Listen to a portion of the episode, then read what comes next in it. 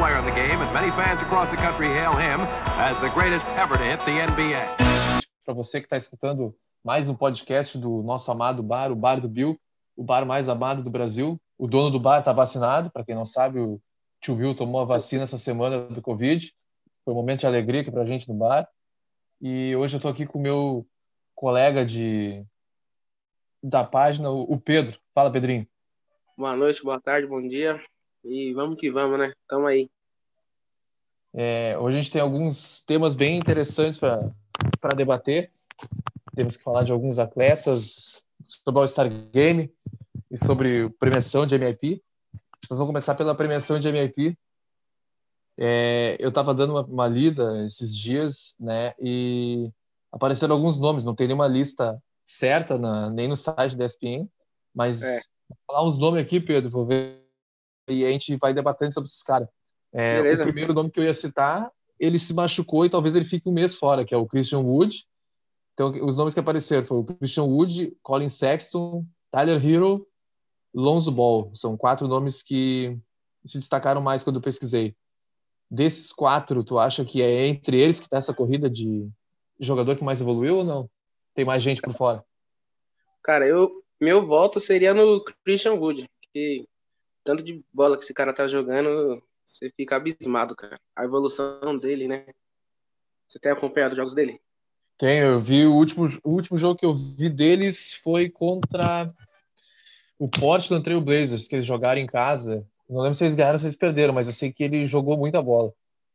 E ele se encaixou certinho no sistema do Houston, né? É, o Detroit Pistons se arrepende amargamente de ter perdido ele. eu tava vendo, cara, esse o Christian Wood ele passou por vários times já, né? E não se firmou em nenhum. Doideira, né? É, agora achou o time que, que faz ele jogar e ele tá voando. Tá com média de 23,8 pontos, 10,8 rebotes e 2,2 tocos por partida. Cara, eu se eu votaria nele, eu apostaria nele que ele vai ganhar. Felizmente se machucou, né? É a é, vida ele machucou. Agora tem que saber quanto tempo ele vai ficar fora. Outro é... cara desses aqui que eu, que eu destacaria mais, não que o Lonzo e o Tyler Hero não tenham evoluído e melhorado o jogo deles, mas é o Colin Sexton, né? Que o que ele tá fazendo lá no, no Cleveland, conseguindo fazer o, o Cavs ganhar alguns jogos, ganhando duas vezes do Brooklyn Nets. É. Que nem diz o, o Bulgarelli, o movimento é Sexton. Esse moleque aí, ele tá, ele tá colocando a bola de braço do ba... debaixo do braço e jogando, né?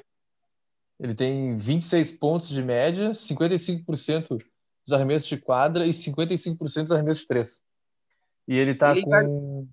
Ele tá entrando no, naquele. É, naquele clube dos 50, 40, 90. 50% de arremessos de quadra, 40% das bolas de três e 90% do lance livre. E ele tá num time que tem espaço para ele, né? É um time que precisa, precisa dele, né? Precisa de um jogador do nível dele para fazer a bola rodar. É, o time basicamente é ele, o Drummond e o Garland. Acho que é Garland é. que fala o nome do, do outro ala que joga, tá jogando muita bola. Então, porque o, o Cleveland tem um, um garrafão forte, né? Mas faltava alguém para que ajudasse mais no ataque. É, o Sexton cresceu muito de produção nessa temporada e está sendo o dono do time. Já era um, um, excelente defensor, uma intensidade defensiva absurda, e agora está mostrando que ele consegue ser um pontuador e criador de jogada, né? um playmaker. Isso aí para o Cleveland é algo que faltava e é algo excepcional a, a performance dele nessa temporada. Eu acho que a premiação está entre ele e o Christian Wood para essa, essa é, premiação de MVP. Não, não tem outro nome que me vem à cabeça, assim. O Tyler Hero é um, é um jogador que eu acho que desde a temporada passada vem jogando bem e não teve uma grande evolução na temporada passada para essa, né?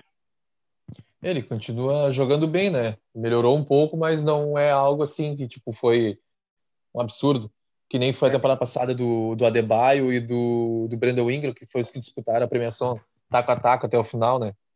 que é. a temporada deles anterior tinha sido temporada normal, regular, mas a temporada passada foi uma temporada excepcional dos dois.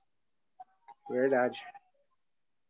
Então, passando pro para o próximo tema aqui, nós temos que falar de um cara que está vivendo a melhor temporada da carreira dele e ele ainda tem muito a evoluir, porque ele está recém com 27 anos. Vamos ver se tu descobre quem é. Só pode ser o Bradley Bill. Exatamente. Eu estava vendo as, as estatísticas do Bradley Bill, é a melhor temporada dele em todas as estatísticas da carreira, com exceção das assistências, claro, tirando as assistências, né? É a maior é a melhor temporada dele em questão de pontuação e percentual de arremesso de três, de arremesso de quadra, de lance livre. Ele tá jogando o fino da bola. Só que ele tá num time que não ajuda ele, né? É, e se você for ver no papel, pelo menos, era para ser um, era para ter um time melhor com, com a chegada do Westbrook. Tem o Dave Bertus que é bom nas bolas de três. Era para é um bom pivô, é novo. Então, era para estar tá num, num, num, patamar melhor. Mas parece que não vai. Pois é, parece ter uma uma maldição em Washington. e tava, tava vendo é, muita gente fala que o Bradley Bill provavelmente vai sair do, do Washington e ele deu entrevista semana dizendo que ele não tem intenção nenhuma em sair. Ele não, não, não vai forçar troca nem pedir para ser trocado. É coisas que eu acho que hoje em dia uma atitude dessa tem que ser aplaudida, né? E vários jogadores estão pelo dinheiro, pelo famosa panelinha, e ele tá lá pelo amor da camisa, né? Exatamente. Provavelmente ele vai, não sei se ele vai chegar a terminar a carreira no Washington Wizards, mas é, pelo que ele deu essa declaração aí, dá a entender que sim. Já é, é. a. Deixa eu ver que temporada é que ele tá. Acho que é uma, duas, três, quatro, cinco, seis, sete, oito. É a nona temporada dele nos Wizards. É, e, e cai naquela contradição, né? Ou ele continua pelo amor da camisa ou tenta ir atrás do anel, né? Exato. Pode ser que o time se ajuste com o Westbrook, ou então que para a próxima temporada eles consigam alguma pick boa de draft, ou consigam alguma troca que dê uma mexida na, na equipe que faça eles ter a evolução que precisam para o Bradley Bill é, poder ter uma equipe à altura dele, né? porque ele já mostrou que ele é um dos grandes jogadores da NBA. Muitas vezes ele é desvalorizado pela, pelos fãs de esporte, mas ele é um jogador excepcional. Eu acho ele melhor jogador que o John Wall, por exemplo, quando os dois jogavam juntos. É um, é um bom debate, né? uma boa discussão, saber qual dos dois era melhor. É que o John Wall parece que tinha, tem mais mídia, né? É, eu, eu acho que sim. O John Wall acho que é mais, mais visto é, pela mídia, mas eu acho que na questão de bola tal, ali, eu acho que o Bradley Bill acho que até jogava melhor que o John Wall. É, eu acho que o Bradley Bill é um grande jogador e é um daqueles jogadores que joga bem e que não tem um anel, né? É, como vários que já, é. já passaram pelo ali. É, é um... é um dos é um dos jogadores que eu torço para ter um anel. Ele, Damian Lillard também. O Lillard também. Esporte. E Melilla merece mais, ou não? É. Mas infelizmente. Então, como... É, é complicado.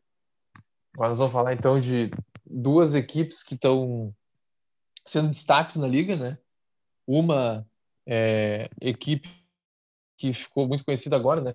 Ter formado o melhor trio da liga. Eu não tenho nenhuma sombra de dúvidas que o trio que foi formado agora é o melhor trio da liga. James Harden, Kyrie Irving e Kevin Durant. Tem algum trio melhor que esse, Pedrinho? Atualmente eu acho que não, viu? Essa panelinha venha para acabar com tudo. E por mais que eles estejam perdendo e tendo dificuldades, como quem viu o jogo de ontem é, vai achar que bah, perderam do Toronto Raptors, o Toronto não está tão bem, às vezes acabaram perdendo por muito mais por uma questão de logística da, da Covid ali com o Kevin Durant do que por, por é, inferioridade com relação ao jogo, né? Eles estavam jogando bem e aí o Kevin Durant teve que sair por causa da função do, é. do protocolo de Covid, que ele tinha tido contato com alguém que tinha dado negativo exame, ele jogou, aí volt, avisaram que tinha dado positivo exame, ele teve que sair da quadra e aí mudou o rumo do jogo, né? E o Brooklyn é o melhor time né, no quesito ofensivo da liga e ao mesmo tempo é a pior defesa. É até engraçado isso daí, né? É porque todo mundo fala que os é, bons ataques ganham jogos, mas que as defesas que ganham os campeonatos, né? Tem isso. Só que eu acho que mas o Brooklyn Nets pode quebrar essa máxima do esporte, né? Pode ser um time com uma defesa horrível, mas que tem um ataque excepcional e seja campeão. Eu tô olhando aqui o texto do, do nosso amigo, do Bruno, que ele fez lá na página. Ele botou aqui a melhor eficiência ofensiva da liga e da história da NBA, se for mantida até o final da temporada, é do Brooklyn Nets. E ao mesmo tempo a pior, a pior é, eficiência defensiva da liga e da história, se se manter assim até o final. Cara, é. Então, chega a ser até engraçado. Mas é o- a opção do técnico, né? Usar esse sistema rotativo no jogo pode ser que dê certo. Não, e sem falar que todo time que o James Harden vai jogar, o time se torna a pior defesa da NBA. Não sei por quê, o que, que significa isso, mas é uma. Aconteceu com o Houston e está acontecendo com o Nets também. né? Mas se assistindo os jogos do Brooklyn, você vê que James Harden tá mais feliz, né? Acho que agora ele queria estar onde, onde queria estar. Eu acho. O jogo- No jogo de ontem, ele, ele jogou muito bem, ele o Kyrie Irving estavam jogando demais. E o Duran também, no, no tempo que teve em quadra, teve muito bem, só que com essa função do protocolo aí, ele acabou saindo e deu muita diferença para a partida. Foi bem decisivo. Mas realmente falta é, um pivô naquele time. O DeAndre Jordan, ele não não tá mais jogando tanto como ele jogava como, como ele jogava antes, né? Aham. Então a chegada do Drummond seria alguma coisa excepcional. Se o Drummond chegar, aí, meu amigo, pode entregar o anel que vai ficar difícil.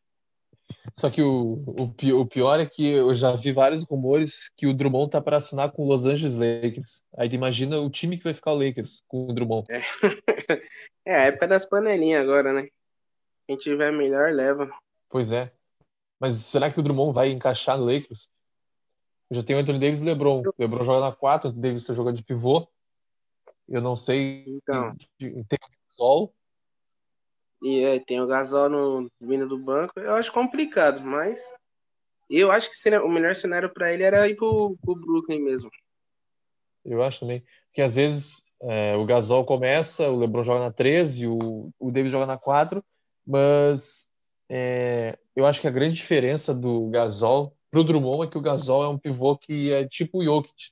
Não, nas, mas, não no mesmo nível, mas é um cara que tem um baita QI de basquete, que faz os corta-luz perfeito, na hora certa, pro cara certo, e tem uma visão de jogo monstruosa, que consegue deixar os caras de frente para cesta, dar umas assistências é, perfeita. E isso não, não existe no jogo do Drummond. O Drummond é bem pivôzão, antigão, que pega rebote. E- É, Tá lá É pra o cincão brigar, pra fazer jogo sujo, né? Brigar, empurrar.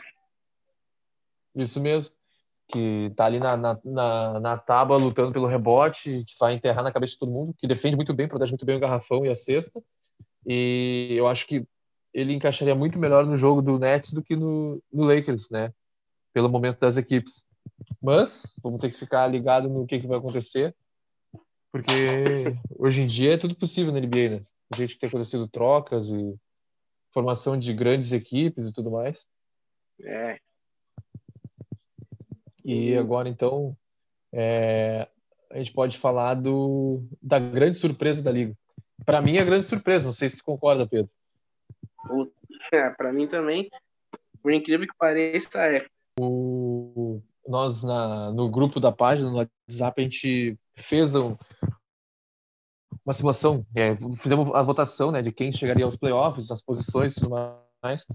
E. e, Entendendo mais, o Utah Jazz do lado positivo e o Dallas Mavericks do lado negativo, né?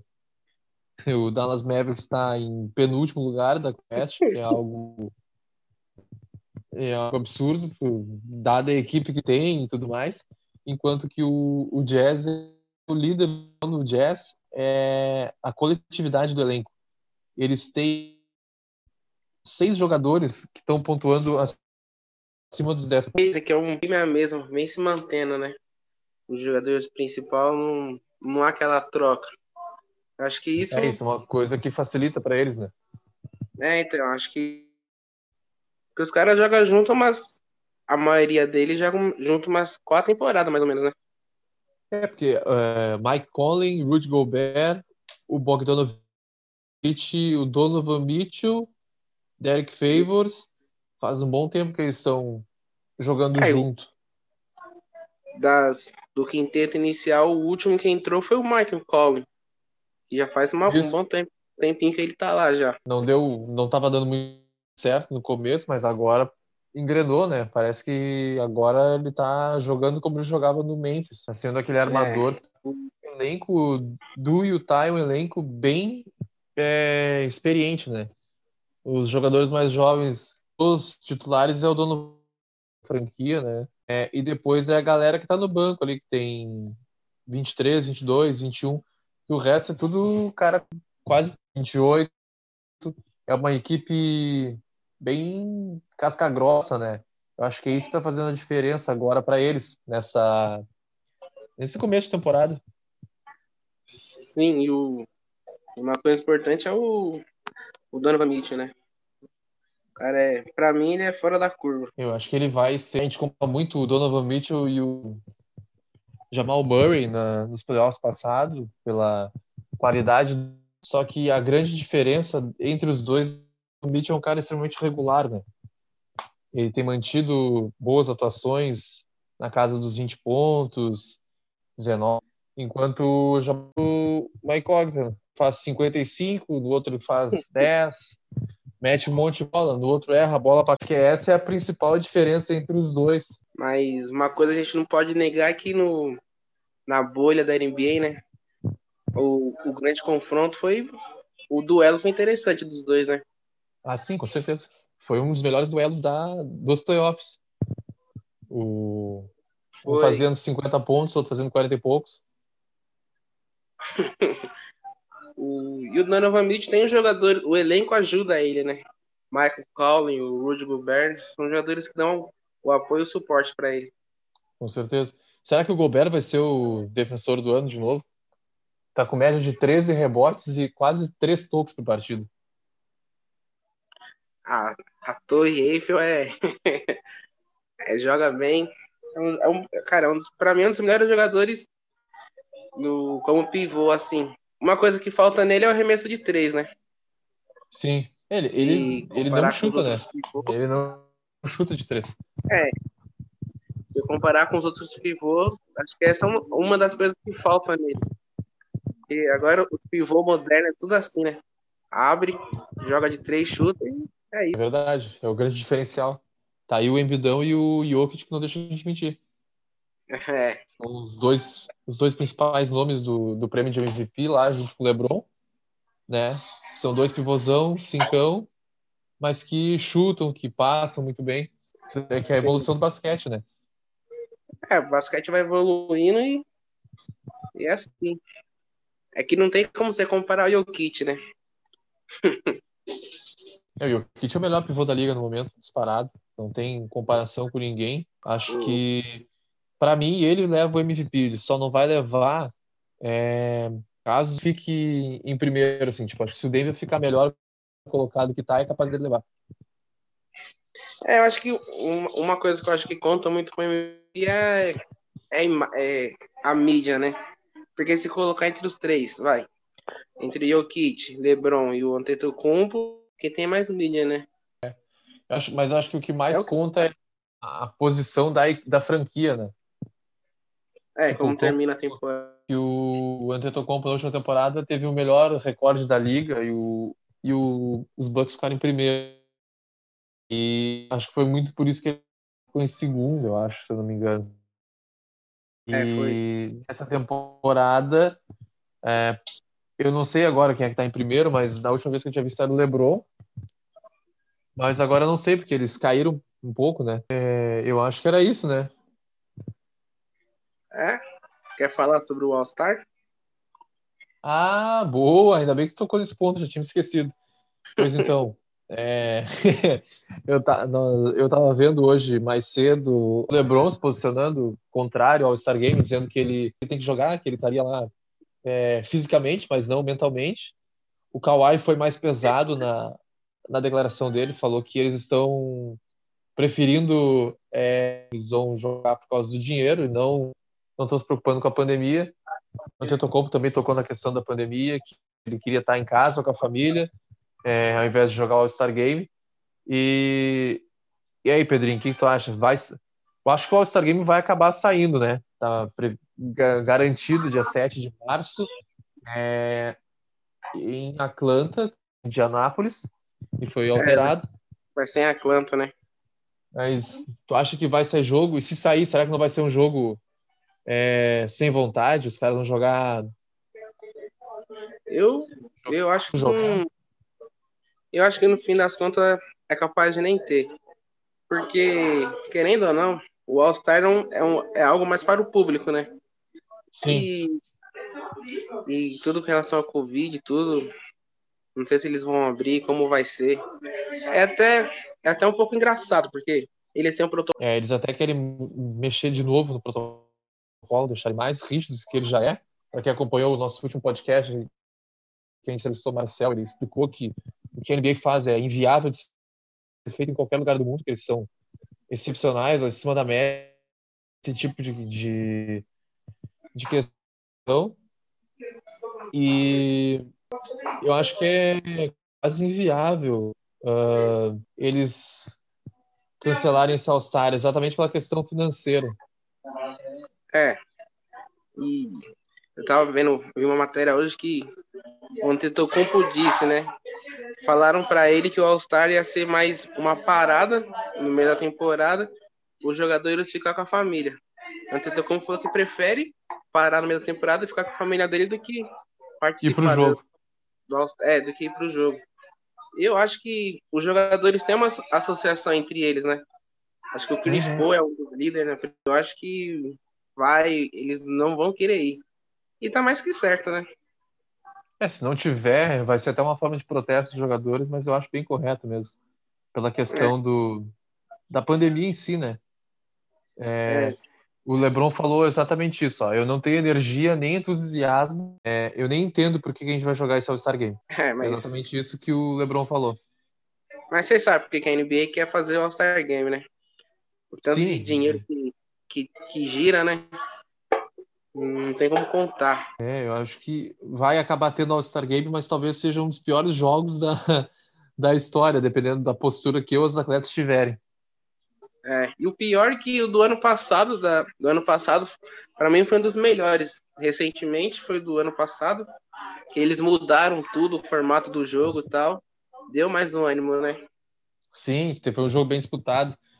Acho que foi a segunda, foi a segunda vez que eles fizeram esse modelo, que aí é, são os capitões que escolhem as equipes, era o time do Giannis contra o time do, do LeBron, e esse ano vai ser o time do Duran contra o time do LeBron, pelo, pela primeira parcial da, da votação. Vamos ficar de olho, é. ver o que, que vai acontecer. Vamos, vamos, esperar, né? Exato.